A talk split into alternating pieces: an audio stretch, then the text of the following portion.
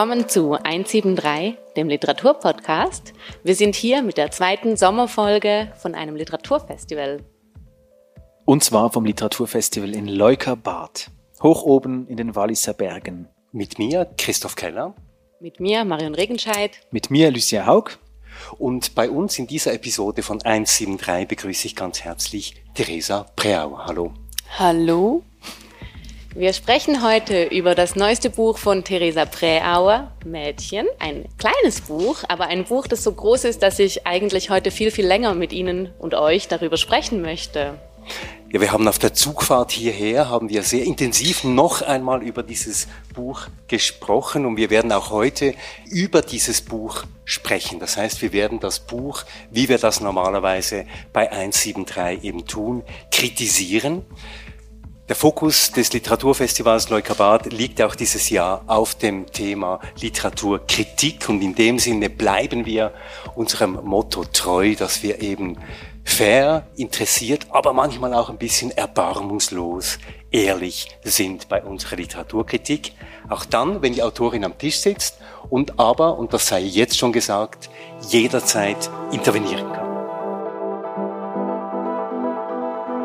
Worum geht es in diesem Buch? Über dieses Buch gibt es auch schon einige Rezensionen und wenn man irgendwie einsteigt in diese Literaturkritik, bleibt auch immer wieder die Frage, sich zu überlegen, wollen wir uns das anschauen, wollen wir uns das nicht anschauen? Wir haben uns das nicht angeschaut und sprechen jetzt einfach so über das Buch, wie wir es gelesen haben und fangen vielleicht einmal erst einmal damit an, was, was ist es eigentlich mit der Form? Weil dieses Buch ist eine Mischung aus Essay, Poetologie oder vielleicht auch einfach ein Nachdenken über das Mädchen, über ein Mädchen oder das Mädchen auch Theresa Präauer. Es gibt auch ganz viel Autobiografisches da drin. Das Buch ist beim Wallstein Verlag erschienen und man kann vielleicht sagen, es ist ein Nachdenken über Literatur, ein Spiel auch mit dem Begriff Literatur und es hängt an diesem Buch äh, eine ganze Poetikvorlesung, die Theresa Preauer in Zürich an der Universität gehalten hat und am Literaturhaus Zürich. Die Ich-Figur in diesem Buch hier, in Mädchen, liegt in einem Kinderzimmer die meiste Zeit, kann man sagen.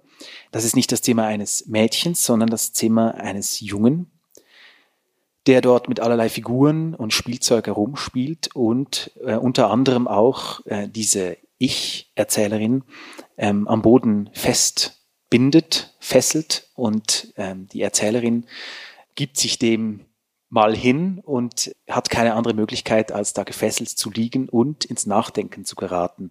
Und von dem werden wir Zeuge. Es ist ein Buch, das sich natürlich mit Literatur befasst, aber auch mit Kunst, aber auch mit Medien und Popkultur im Allgemeinen.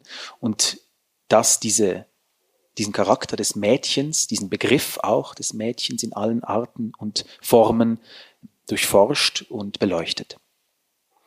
Ja, und das Ganze ist keine Erzählung. Du hast es schon angedeutet, Marion, es ist keine Erzählung, es ist kein Roman, es ist aber auch keine politische Abhandlung, keine feministische politische Abhandlung mit dem Thema Mädchen, kein soziologisches Buch, sondern es ist ein ganz eigener, ein erzählerischer, nachdenklicher, vielleicht manchmal auch meandernder, rotierender Text, ein assoziierender Text, der vor allem eines tut, und mir ist es zumindest so ergangen, er überrascht, weil er immer wieder neue Räume auslotet, in dieser Figur der am Boden liegenden, wie Gulliver gefesselten Figur, die steht dann zwischendurch schon auch mal auf, wenn der kleine Mann auf ihrem Knie, die kleine Playmobil-Figur das zulässt. Aber die liegt eigentlich im Wesentlichen gefesselt hier am Boden und da gibt's eben, wie schon angedeutet, diese Figur des Jungen, der gewissermaßen eine Art Counterpart ist, eine Art Gegenfigur und über diese Gegenfigur werden wir dann ganz sicher auch noch sprechen. Es ist ein Text mit einer nicht eindeutigen Zuschreibung zur Autorin und es ist ein Reflektieren über das Mädchen an sich, aber auch das Mädchen in der Ich-Autorin. Was ich aber gerade schon mal dazu einwenden muss, Christoph, ist, dass äh, es gibt ja nicht nur diese Untermauerung vom Text ähm, auf quasi auf, auf der Ebene von Auseinandersetzung, sondern eben auch eine Ebene, die nur weil du jetzt gerade betont hast, dass sich diese Figur so festbinden lässt und das quasi als Ausgangslage nimmt, um über das Thema Mädchen nachzudenken, eben aber auch sagt, ich zitiere kurz, die größte Erfindung dieses Textes hier ist, dass ich mich so einfach festbinden oder festlegen ließe. Ich finde, wir müssen darauf zurückkommen, dass es immer wieder auch Stellen gibt in diesem Buch, wo sich diese Figur selber auch anfängt, das, was sie hier aufschreibt und uns erzählt, gerade wie schon, schon aufgreift und sagt, aber auch das könnte nämlich eine Erfindung sein. Und jetzt haben Sie so unsere Beschreibungen gehört. Uns nimmt natürlich zum ersten Mal Wunder, sehen Sie den eigenen Text wieder? Und eine zweite Frage, wie ist es denn zu diesem Text gekommen? Ja, danke sehr. Ähm, es ist aber von meiner Seite mit wohl äh, meinender Zustimmung zu rechnen, was diese Beschreibungen betrifft. Äh, ich würde es für mich als Erzählung bezeichnen, die dann immer wieder auch essayistische Einsprengsel hat. Ähm, aber so wie vielleicht auch das Buch ist auch sehr stark ein Erinnerungsprozess, der dokumentiert wird oder der fiktiv passiert, dieser Erzählerin, die da wie Gulliver am Boden gefesselt liegt. Ähm, und das eigene Erinnern und das eigene Erzählen über Kindheit und auch das Beobachten von heutiger Kindheit ist ja, glaube ich, bei vielen so durchwachsen von eigener Kindheitslektüre. Äh, das sind sowohl Kinderbücher als auch Bücher von Autoren, Autorinnen, die über Kindheit geschrieben haben. Also Thomas Bernhard, ein Kind, ist zum Beispiel so ein Buch. Peter Handke, Kindergeschichte. Dann etwas, was im Buch auch vorkommt, als ich Bazillenträger war von Irmgard Coin und so weiter. Und ich würde sagen, für mich ist oder im Moment ist das auch dieser Genre-Mix, der mich interessiert, das Erzählen sich nicht scheut davor, auch äh, Tipps und Ratschläge zu geben, Assoziationen einzubauen und auch die Theorie nicht zu trennen vom literarischen Schreiben. Und vielleicht auch, mein Schreiben ist eben auch ein, würde ich sagen, ein poetologisch motiviertes Schreiben.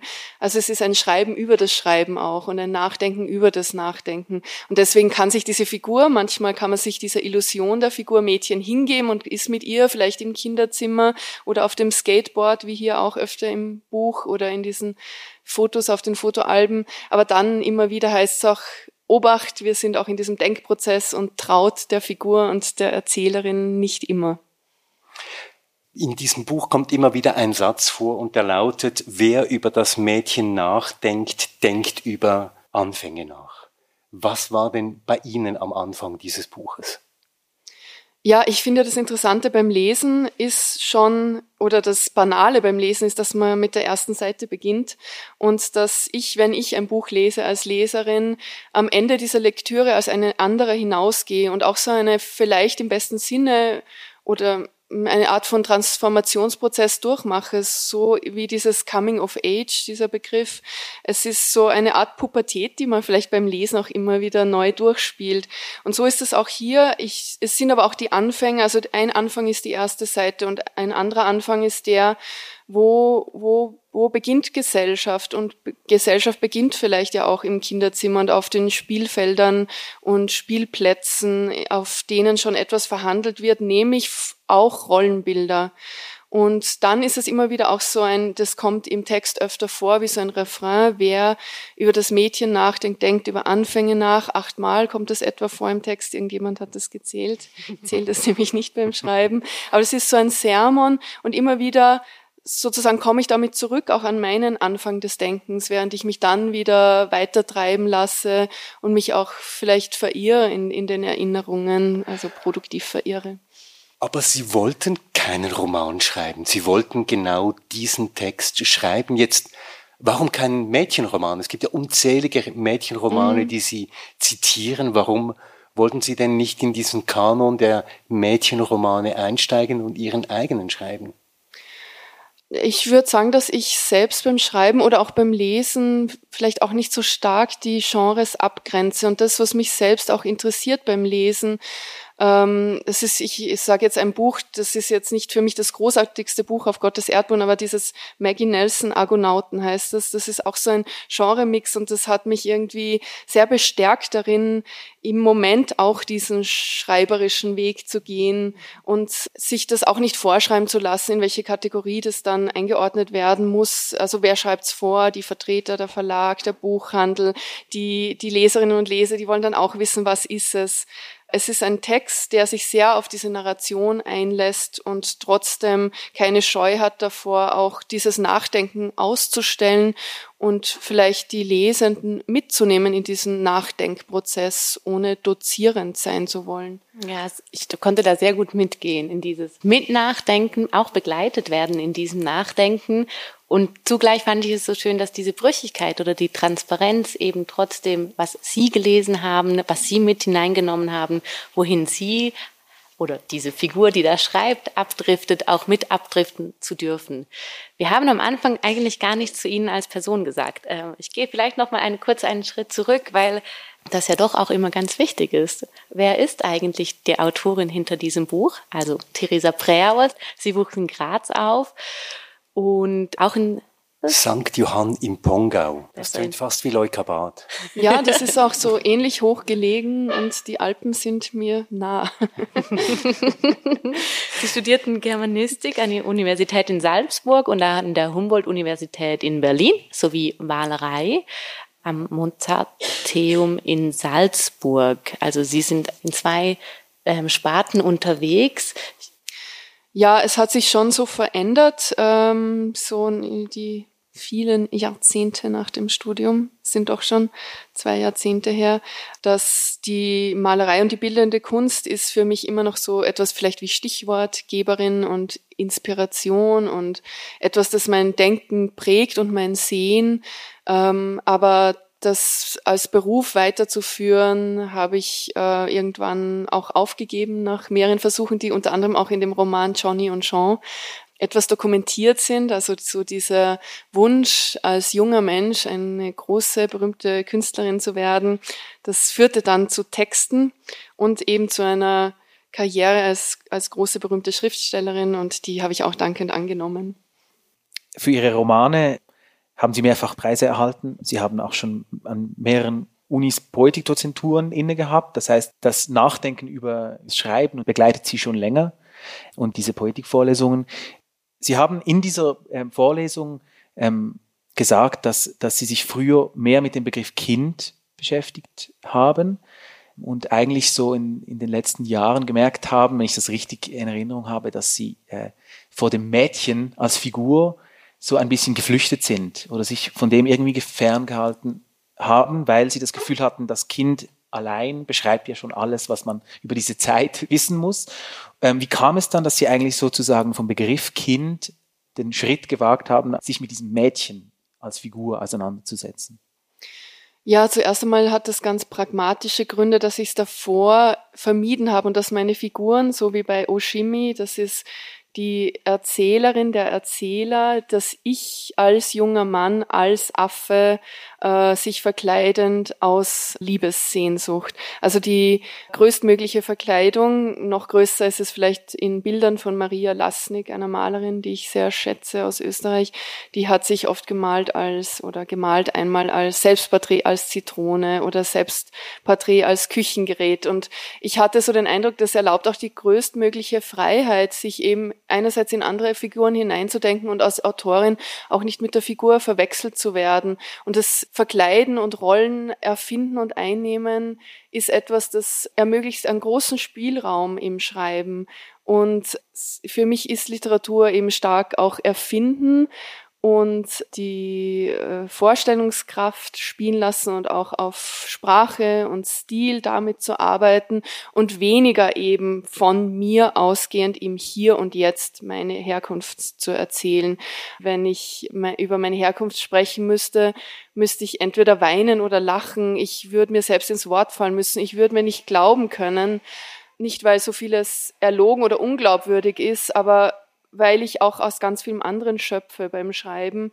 Und so ist aber diese Mädchenfigur, die mir doch äh, biografisch nahe ist, vielleicht so ein bisschen so aus dem Spiel gelassen worden. Und so dachte ich irgendwie in der Hälfte meines Lebens, Jetzt äh, klopft die aber an die Tür und ich lasse sie ein und schaue, was passiert und lasse mich auf diesen ganzen Denk- und Schreibprozess ein, der auch das Mädchen als Begriff sich ansieht, Mädchen in der Kunst, in der Literatur, im Alltag, das Mädchen, das ich war, das Mädchen, das Freundinnen waren und das Mädchen, das heute mit dem Skateboard an mir vorbeirollert und sich seinen Freiraum nimmt.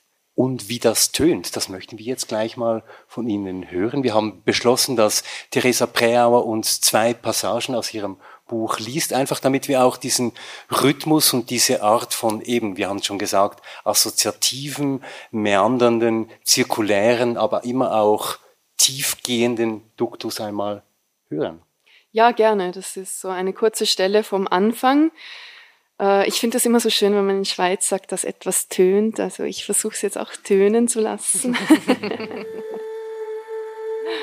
Ja, und wir beginnen mit einem neunjährigen Kind, einem Jungen, ausgerechnet hier und jetzt in einem Buch, das mit Mädchen betitelt ist. Ich habe ihn nicht in die Welt gesetzt. Er wurde vom Universum geschickt. Er trägt einen dunkelblauen Pyjama mit hellen Sternen und Kometen darauf, die er auf seiner Reise zur Erde eingesammelt und mitgenommen hat. Der kleine oder auch mittelgroße Junge sitzt morgens auf seinem Teppich und hat schon ein beinahe symmetrisches Schlachtfeld aufgebaut. Die Schlossruine, sagt er, ist von Harry Potter. Die Figuren sind von Ninjago, die anderen sind die Rebellen. Und das braune Monster, frage ich ihn, das ist ein Rancor von Star Wars und dem steckt er jetzt einen der Rebellen ins Maul. Schau, sagt er, er kann die ganze Figur fressen. Ich nehme eine der größeren Playmobil-Figuren in die Hand und beuge mich zum Teppich hinunter. Dort stelle ich ihn aufs Schlachtfeld. Sie sieht im Vergleich zu den anderen aus wie ein Riese. Im Plastikbehälter daneben finde ich einen Gummiball mit bunten Alufäden daran und nehme ihn in die Hand. Dir gefallen auch noch meine alten Spielsachen, sagt der Junge, dem seine alten Spielsachen nämlich schon geläufig und langweilig geworden sind. Ich sehe diesen Jungen nicht täglich, manchmal auch für Wochen nicht. Aber wenn wir miteinander sprechen, bin meistens ich diejenige, die zuhört. Sein Tag besteht, laut meiner Beobachtung, aus Schule und Pausenbrot, Fernsehen und Schneeburgen bauen, einem Referat über Komodowarane und einem Popsong des Duos You Not Us. Würde ich nun hier auf seinem Teppich liegen, wären meine Augen auf gleicher Höhe mit der Flagge von Harry Potters Schlossruine. Sie weht im Wind des Kinderzimmers. Ich könnte mir alles ganz genau ansehen, die Dinge um mich herum, während der Junge spielt und schießt. Irgendwann schliefe ich vielleicht ein, und die vielen Figuren, von denen der Junge einige hundert Stück besitzt, würden sich an mir, diesem Berg aus schwarzem Textil und blondem Haar, zu schaffen machen. Sie bänden mich mit einem Seil fest, wie es die kleinen Menschen mit Gulliver gemacht haben, auf seiner Reise um die Welt ich muss tatsächlich eingeschlafen sein, denn als ich aufwache, hat ein Pirat aus Plastik seine Leiter an mein Bein gelehnt, ist hinaufgeklettert und genießt nun von der Kniescheibe aus die Aussicht. He, rufe ich, der Pirat justiert sein Fernrohr und antwortet nicht. Ein Seil ist um meine Füße gewunden und mit einem Knoten verschnürt. Ich ziehe daran und versuche, mich zu bewegen. Es wäre ein leichtes, mich zu befreien, aber ich bleibe liegen. Es ist nicht unbequem auf einem Teppichboden. Die letzten Wochen und Monate vergingen ohnehin wie im Flug. Wieso nicht den Piraten und seine kleinen Freunde eine Zeit lang gewähren lassen? Mit geschlossenen Augen liege ich im Kinderzimmer des kleinen Jungen und erinnere mich daran, wie das Leben als Mädchen gewesen ist. Ich errichte in Gedanken ein Schlachtfeld, auf dem meine eigenen Figuren aus der Kindheit, der Affe Nilli und der Bär Ditschi, der Bazillenträger Schere, Stein und Papier und der damals noch junge Vater mit dem römischen Streitwagen sich formieren zu einem ähnlich disparaten Bild. Der Gummiball mit den bunten Alufäden springt durch diese Szene. In der Schule sollten wir damals, daran erinnere ich mich jetzt, aus dem Möbelkatalog ein uns zugewiesenes Schnipsel weiterzeichnen. Ich hatte eine halbe Herdplatte bekommen, dann einen weiteren Teil der Küchenzeile. Ich setzte also mit einem Fliesenboden fort, ergänzte die Wandschränke, malte einen zum Wohnzimmer hin offenen Küchenbereich. Dort hinein setzte ich einen Vater mit seinen zwei Töchtern. In die Küche stellte ich eine Mutter mit Schürze. Auf ihren flachen Händen trägt sie ein Blech mit frischen Keksen aus dem Ofen. So hatte ich mir als Kind die Welt vorgestellt. Die Mutter, als sie das Bild gesehen hat, hat den Kopf geschüttelt darüber. Ich höre die Stimme des kleinen Jungen, der wieder mit mir über seinen Flummi spricht, diesen fliegenden Gummiball, den er nämlich nur draußen im Garten benutzen dürfe, damit nicht eine weitere Lampe oder Fensterscheibe zu Bruch ginge. Ich liege gefesselt auf dem Teppichboden und habe die Zeit und die Möglichkeit, also das Privileg, mich zu fragen, an welchem Ort ich hier gestrandet bin, wo nämlich Nutzen und Spiel so etwas wie eine magisch ernste Schnittmenge bilden, wo der Flummi, der in belanglosen Plaudereien als Synonym gebraucht wird, für einen von seinen Gefühlen beduselten und besudelten Menschen nicht durchs Haus, aber hoch und nieder und wieder und hoch durch den Garten springt, gegen die Hausmauer geworfen wird, im Swimmingpool landet, die rötlich-weiß gescheckte Katze des Nachbarn aufschreckt und hinter die nächste Hecke jagt. Dieser Garten ist eine Idylle, die nur einer stört, mit seinem Ball mitten ins Blumenbeet gepfeffert, inmitten von Dahlien, Pfirsichen, Rosen, Rhododendrenbüschen, Ilex, Zweigen, Rosmarin, Salbei und Lavendel. Der kleine Junge wird mich auch weiterhin unterbrechen, während ich längst begonnen habe, mich an meine eigene Kindheit zu erinnern. Ja, das war der Anfang von Mädchen. Und Sie sehen schon, wie hier auch eine Spannung aufgebaut wird und wie hier ein Feld aufgetan wird, wo dann eben sehr, sehr vieles möglich wird. Jetzt die Frage der Fragen, die wir uns bei 173 immer wieder stellen gegenseitig ist, wie ist es euch denn ergangen beim Lesen? Und diese Frage möchte ich euch jetzt stellen. Marion, wie ist es dir ergangen? Hast du dich da auch wieder zurückversetzt in diese Zeit, als du Herdplatten vorgesetzt bekommen hast, wenn du irgendetwas äh, weiterentwickeln solltest ähm, in der Malerei? Nein, also das sind ja alles individuelle Kindheiten und mir ging es da eher auch so wie dieser Ich-Figur im Text, die viel später schreibt.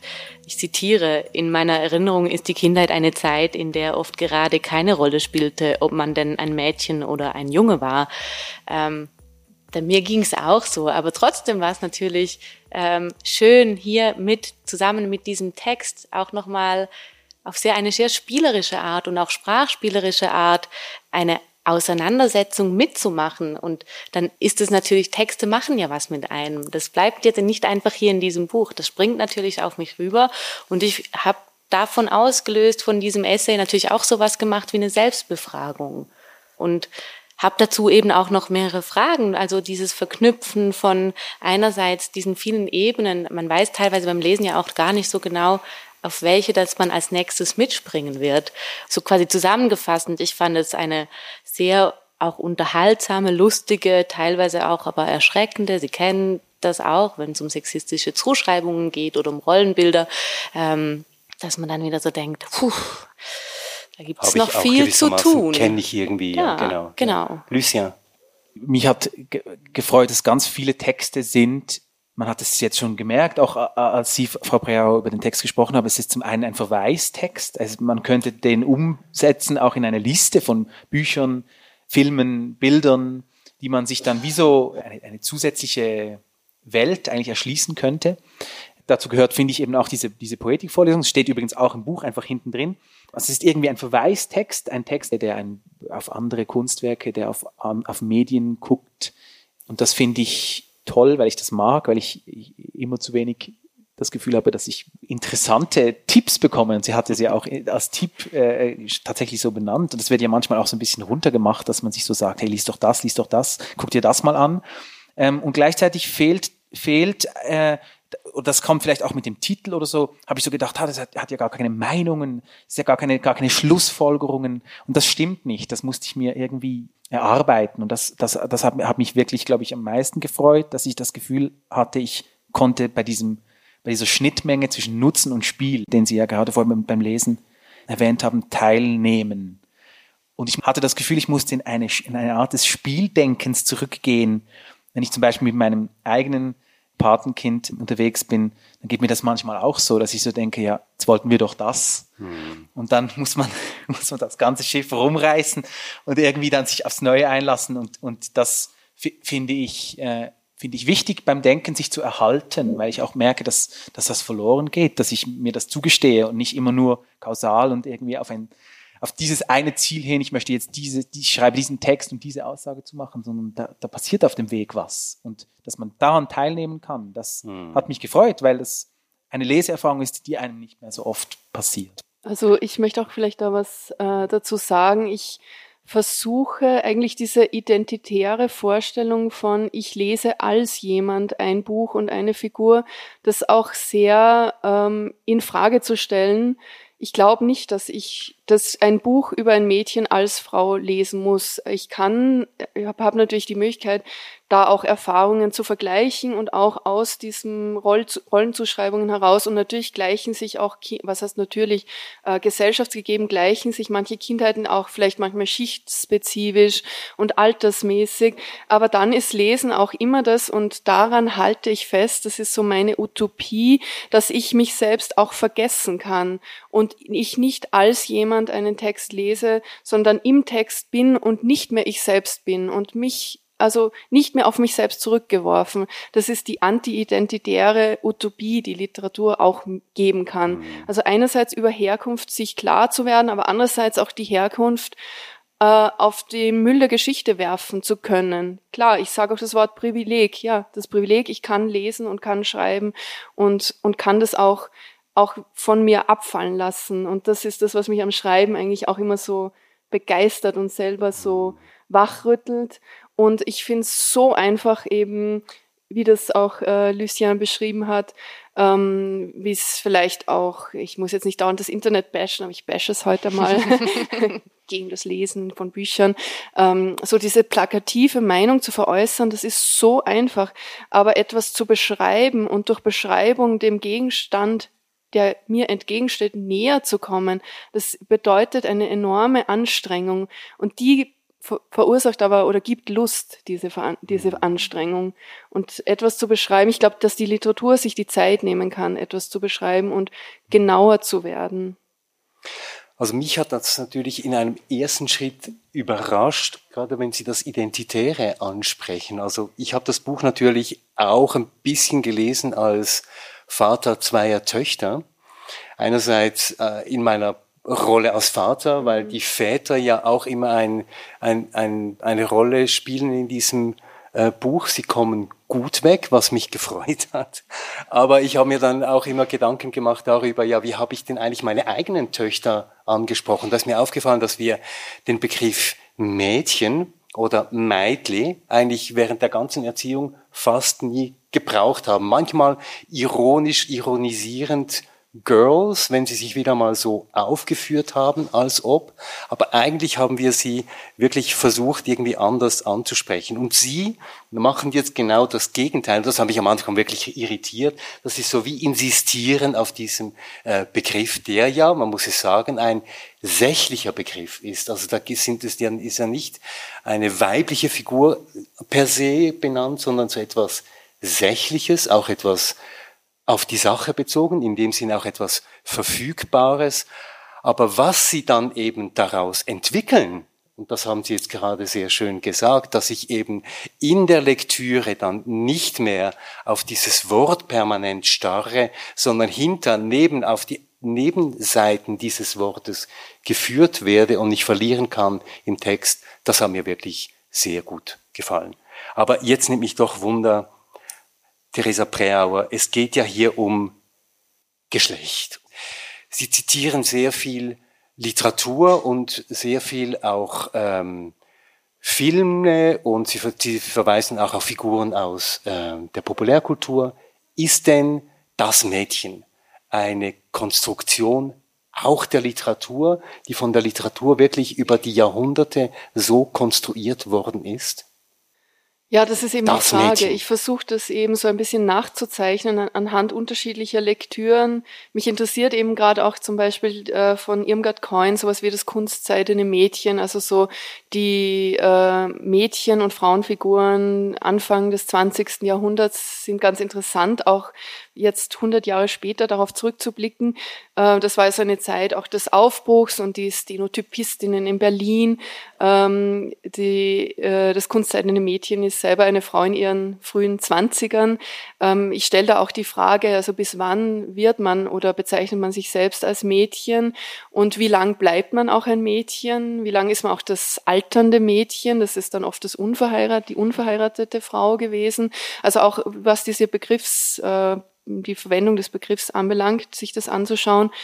Und äh, bei Irmgard Coin und äh, anderen Autorinnen ist das Mädchen, also im äußersten Fall ist es frech und möchte nicht brav und lieb sein. Und wenn es frech ist, ist es auch sowas wie ein Trotzkopf und es ist vielleicht auch ein Tollpatsch und ein Wildfang und es reitet und es widerspricht seiner Stiefmutter. Es gibt dann immer eine junge Stiefmutter und einen älteren Vater, auf den das Mädchen vertrauen kann und wo es ist ja auch bei Bonjour Tristesse so ein Setting, also dieses Setting finden wir immer wieder. Und ähm, ich habe mir auch diese Begriffe angeschaut, so zwischen brav und frech und dass das frech vielleicht doch so die niedliche Schwester von böse sein könnte. Das ist so die These, die ich da aufstelle. Dann versuche ich aber auch nicht so, so meinem eigenen Wunsch nach Freiheit und Gerechtigkeit dem so, mich so hinzugeben, sondern auch zu schauen, wo gibt's denn auch diese Mädchenfiguren, die sich auch abgrenzen wollen, gerade von dem, was ja auch jetzt erwartet wird, ja, welche Zuschreibungen es da auch immer gibt, aber ich möchte eher auf was anderes hinaus, und zwar diese Zuschreibungen von rosa und glitzernd und äh, diese Einhörner und Ponys, äh, das zeichne ich nach und versuche dann auch selbst nicht in diese Falle zu gehen, äh, das dann zu diffamieren und das als das, was, was das Mädchen als jetzt nicht sein soll, sondern auch zu schauen, wo könnte denn da vielleicht auch sowas sein wie eine Möglichkeit von Mädchen sein oder eine subversive Kraft von Mädchen sein, auch in diesem ganzen rosa Glitzer. Und beim kunstseidenen Mädchen ist das dieser, ich möchte ein Glanz sein, das ist so vielleicht auch dieses, dieser Wunsch, ein besseres Leben zu führen, aus Sicht dieses Mädchens gedacht. Und diese ganze Glitzerästhetik, der nicht so abzuschwören, sondern auch das so einfach zu beschreiben, das gibt es und wieso gibt es das und wo kommt es vor. Und dann, mir macht es natürlich Spaß, dass es in der bildenden Kunst so ad absurdum geführt wird und auch so als Guerilla-Technik verwendet wird und das ganze Stricken und Häkeln, so all diese uncoolen Mädchenarbeiten eigentlich auch genutzt werden für so Störungen in der Gesellschaft. Das finde ich sehr schön auch aufgezeigt, wie Sie das gemacht haben. Also Sie kennen ja bestimmt auch alle diese Begriffe von ähm, du rennst wie ein Meitli oder äh, ich habe so Schweizerdeutsch gesagt, Entschuldigung. oder Was in Englisch. bedeutet das? Also ja, fight du like rennst a wie ein Mädchen. Ja, genau. Ja. Like fight, es gab ja auch diese Werbung, wo das mhm. aufgegriffen wird, was war von einer, von Always, glaube ich, diese Fight like a girl, run like a girl, wo das aufgegriffen wurde, wo das auch als etwas Negatives verstanden wurde. Und ich finde aber ganz gut, wie sie aufzeigen, dass auch in diesem, ja, dann springt man halt wie ein Mädchen oder wirft so einen Ball wie ein Mädchen, aber das kann genauso gut sein oder vielleicht noch so besser oder auf eine andere Art und Weise. Das fand ich total schön aufgegriffen, wie das nicht ähm, bewertet wird in diesem Buch, sondern einfach sich durchziehen kann. Zumal ja nebenbei immer dieser Junge sein kleines männliches Mini-Theater aufführt, das ja auch nicht unbedingt sympathisch ist. Wobei ich versuche ihn nicht nur, er ist nicht nur Gegenfigur. Also das wäre eben zu einfach. Also der, der arbeitet auch mit an diesem Schreibprozess, der mischt sich auch ein und der stellt auch literaturwissenschaftliche Fragen. Äh, zum Beispiel, wieso baust du so gern Kafka-Zitate ein? Mhm. Und das ist, das sind eigentlich auch sehr humorvolle Stellen, die mich auch unterhalten haben beim Schreiben. Also der ist auch eine sehr fiktive Figur und äh, der ist auch ein Begleiter des Nachdenkens über das Mädchen und ja, das ist halt auch so ein Zufall, dass der so ständig an seinen Schlossruinen weiterbaut und mit Waffen spielt. Er ist aber auch so eine sehr gegenwärtige Figur. Also mir wurde auch bescheinigt, ich hätte das gut beobachtet, womit jetzt Kinder im Moment spielen. Also es ist auch so, der er stoppt auch diesen Erinnerungsprozess durch mhm. Gegenwart und stört ihn auch. Und diese Störung, mit der rechnet, muss man von Anfang an rechnen in einem Buch, eben, ich wiederhole es nochmal, das Mädchen heißt und dann kommt ein Junge vor. Also das ist so die erste Enttäuschung, mit der der Leser und die Leserin umgehen muss, dass die Erwartungshaltung vielleicht nicht erfüllt wird. Ja, ja oder das gleich auch schon diese, diese, quasi diese, sage ich jetzt mal, Binarität schon wieder auflöst in eine Fluidität. Also es beginnt mit dem Mädchen, dann im ersten Satz, Sie haben ihn gelesen, sagen Sie, Sie starten mit einem neunjährigen Kind. Also hatten wir Mädchen, Kind als Gesamtes und dann geht es dann mhm. weiter mit dem Jungen. Und ab diesem Zeitpunkt tun Sie auf, das sind quasi Titel, der erste Satz und wir wissen, wo wir uns anfangen zu bewegen. Vielleicht haben Sie noch mal Lust, uns eine Stelle vorzulesen.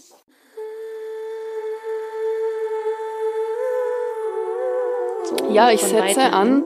Ähm, wir haben aufgehört mit der gefesselten Erzählerin, die damit beginnt, sich an ihre eigene Kindheit zu erinnern.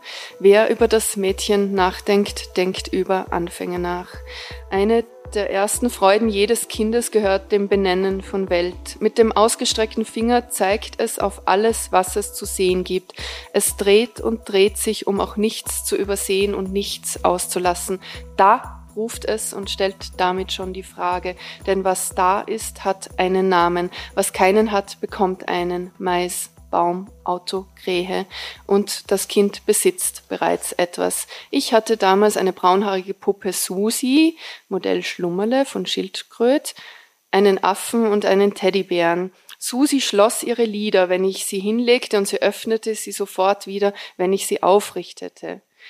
Ihr Körper war aus Stoff mit Watte gefüllt, wohingegen ihr Kopf, ihre Beine und Arme aus Plastik waren. Da Susi sehr brav war, musste ich sie nur einmal schlagen. Alle Namen, die von Stofftieren wie die von Menschen, endeten auf i. Und auch heute, wenn ich den kleinen Kindern zuhöre, die gerade erst sprechen lernen, da gibt es Mami und alle anderen nämlich Babi. Es gibt das Wort Hallo und es gibt das Wort Gabel. Gabel bedeutet Gabel als auch Kabel. Ein Kind kann nicht aufhören, Hallo zu rufen. Wer Hallo ruft, bekommt ein Hallo zurück, fast immer. Hallo rufen und dabei winken, diese freundlichste Geste der Welt. Ein Sprachwissenschaftler-Ehepaar, so hat es einmal eine Professorin an der Universität berichtet, habe, um zu erproben, ob und wie Sprachentwicklung mit sozialer Bindungsfähigkeit einhergehe, seinem Kind, als es sprechen lernte, den Namen der Mutter als Mama oder Mami vermittelt, den Namen des Vaters aber erfundenermaßen als Fifi. Der Laut F, so die dem Experiment vorangegangene Annahme der Forschung, könne erst spät gebildet werden. M, B, A und I seien hingegen einfach zu formen und stünden daher am Anfang unseres kindlichen Sprechens. Das Kind des Sprachwissenschaftler-Ehepaars nun rief nach seiner Mama, aber rief nicht nach seinem Fifi. Es rief lange nicht nach ihm und baute auch erst spät eine Beziehung auf zu seinem Vater. Ob sich diese innerfamiliäre Feldforschung nun genau so zugetragen hat und ihre Ergebnisse heute noch dem wissenschaftlichen Standard gerecht werden? Fragezeichen.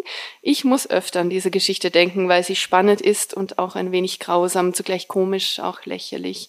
Das Sprachwissenschaftler-Ehepaar stelle ich mir als sehr ernsthaft bei der Sache vor, nichts als der Wissenschaft verpflichtet.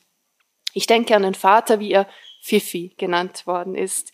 Und ich denke an das Kind, das längst erwachsen mit seiner Therapeutin nun über Mama und Fifi spricht, Woche für Woche, aber nichts wird davon besser. Ich habe nie geglaubt, dass Sprache nichts als ein Spiel wäre oder dass ihre Spiele nicht ernst wären, der Wirklichkeit nachgereicht. Wie könnte ich kleine Menschen große Playmobil-Figuren haben mich gefesselt?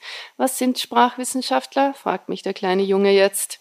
Das sind, beginne ich, Ach so, sagt der kleine Junge, ohne eine Erklärung abzuwarten und bindet ein Lederband an seinen Gürtel. Dort befestigt er das selbstgebastelte Holster für seinen Spielzeugrevolver. Ich bin ein Cowboy, sagt er. Ich sehe es, ein Cowboy im Pyjama. Der kleine Junge, der offensichtlich Spaß dabei hat, mich hier festzuhalten, obwohl er mich gleichzeitig auch loswerden will, hat zum Geburtstag ein Buch von einem Mädchen aus seiner Klasse geschenkt bekommen. Es liegt auf seinem Nachtkästchen als eines der ersten Bücher, die er in seinem Leben selbst lesen wird. 100 Dinge, die ein Junge wissen muss, ist der Titel dieses Buches. Sein Inhalt sind Tricks, Streiche und Fallen, aber auch Wissenswertes über Schluckauf und Morse-Codes. Das Buch verkauft sich gut, habe ich im Internet gelesen. Ob Mädchen eigentlich keinen Schluckauf haben, steht dort nicht. Ja, ich ich hier mal auf, soweit, mit diesem Cliffhanger. ja, wir haben genau über diese Stelle auf der Zugfahrt hierher ähm, gesprochen. Und ähm, diese Figur des Literaturwissenschaftler-Ehepaars beziehungsweise der LiteraturwissenschaftlerInnen, die hier immer wieder vorkommen, verweist ja auch darauf, Sie haben es sicher gemerkt, das ist eben auch ein Buch über die Sprache und über die Verwendung von Sprache und über die Benennung von Dingen. Sie haben es gesagt, was keinen Namen hat, bekommt einen. Es gibt keine namenlose Welt und es geht hier um Benennungen, aber es geht auch um Verdichtungen. Ja, und man merkt ja dann immer daran auch, dass ein Buch dicht ist, dass man dass ich jetzt schon alle meine zehn Finger irgendwann irgendwelchen Stellen habe, wo ich so denke, ja, da, da kommt das, da ist das und so. Also es ist ein Text, der extrem dicht an diesen Themen arbeitet. Aber Dichtung heißt hier auch Verwirrung. Und das ist vielleicht auch noch ein, ein, ein Aspekt, den ich irgendwie nochmal so aus dem Kindlichen sozusagen zurückholen möchte. Diese Lust an, auch am Erfinden, am Verwirren, am Lügen die in ein paar wunderbaren Stellen eigentlich, ich würde jetzt eigentlich auf diese Frage eigentlich nur mit irgendwelchen Stellen antworten, aber wahrscheinlich lesen Sie das Buch selber zu diesem Zweck. Es gibt zum Beispiel eine Stelle, wo die Erzählerin ein altes Tagebuch, wenn ich mich richtig erinnere, wieder hervornimmt und darin liest, einen, einen Eintrag liest von dem eigenen Mädchen Ich, wo, wo neben einem Foto steht, geliebtes Forum Romanum, Ausrufezeichen. Und die Ich-Erzählerin er merkt eigentlich in diesem Moment, dass das Mädchen damals gelogen hat, weil es noch gar nicht wusste, ob es ihm wirklich gefällt, aber dass das jetzige Ich eigentlich durchaus die Wahrheit in dieser Aussage begreift. Und das Kind, das Mädchen hat aber eigentlich in der, in der Lüge eine Wahrheit ausgesprochen, die sich irgendwie erst später erschließt. Und es gibt aber auch ganz viele Momente, wo, wo in der Erzählung dieses Ichs eigentlich Sprache äh, plötzlich keinen Sinn macht, so in, im, im, oder nicht genügend ist. Es gibt eine, eine Stelle, wo, das, wo, wo der Junge ähm, der Erzählerin zuruft, es taugt nicht, es taugt nicht. Also wo, wo man auch die endlichen Möglichkeiten der Sprache irgendwie ähm, tatsächlich zu, zu Gesicht bekommt. Das ist für mich einfach auch noch ein wichtiger Teil des Buches, eigentlich die Freude am, an, der, an der Verwirrung und an der kindlichen Orientierungslosigkeit, die sich aber dann plötzlich im, im Gehen und im Untersuchen zu einer übermäßigen Intelligenz eigentlich dann herausstellt. Vielleicht später erst, aber wenn Erwachsene auf Kinder blicken, ist das ja auch einfach ein, ein, ein, ein, ein Fakt. Da gibt es eine Lieblingsstelle und das würde mich auch interessieren, wie Sie dann eigentlich dazu kommen, diesen Text so zu schreiben. Da erzählen Sie über Ihren Vater, den Sie als sensiblen, feinsinnigen Menschen wahrgenommen haben. Und dann heißt es, so sind meine Erinnerungen schön gefärbt durch Nostalgie, ja schimmernd, Daraus lässt sich keine allgemeine These ableiten, aber vielleicht reicht ja das Persönliche auch einmal aus, um hier diesen Absatz zu Ende gehen zu lassen. Da habe ich dann gedacht, wie kommt eine Autorin dazu, jetzt einfach hier mal mich ganz alleine zu lassen am Ende eines Absatzes und irgendwie das so hinzuschreiben? Ja, ist interessant. Ich glaube, dass das Schreiben dann auch, also das ist ein Sprechen mit anderen. Man weiß nicht, wer das sein wird, wer diese Bücher liest oder diese Texte, aber es ist bisweilen auch ein Selbstgespräch. Mhm. Und das sind dann sowas wie so, äh, es gibt so diesen Modeausdruck Memo an mich selbst. Äh, ist vielleicht auch ein Festschreiben von etwas, so ein Erinnerungsschatz und auch eben, es taugt jetzt nicht dazu, das daraus eine These abzuleiten. Eben, Sie haben vorher gesagt, die Väter kommen gut weg. In dem Fall kommt nur mein Vater gut weg und nur auch unter diesem Vorzeichen der Nostalgie und der Rückerinnerung. Ich erzähle auch, dass er vor zehn Jahren gestorben ist. Also es ist schon eine Distanz da und äh, es über, lässt sich nicht übertragen auf die Leserinnen und Leser, aber es ist natürlich auch so ein abrupter Schluss, der dann sogar als Textschluss benannt wird mit dem Wort Absatz, dass er vielleicht einen dann doch so aus dem Text rauskatapultiert und doch die Möglichkeit gibt, auch womöglich über den eigenen Vater nachzudenken oder die eigene Mutter und diese Familienstrukturen. Auch im Sinne eines Nachdenkens über das Mädchen, weil ich denke, eine der Thesen ist, das Mädchen ist auch als Mädchen im Zusammenhang mit seinem Vater, mit seiner Mutter, mit der Peer Group, mit den Gleichaltrigen, mit der Schulklasse.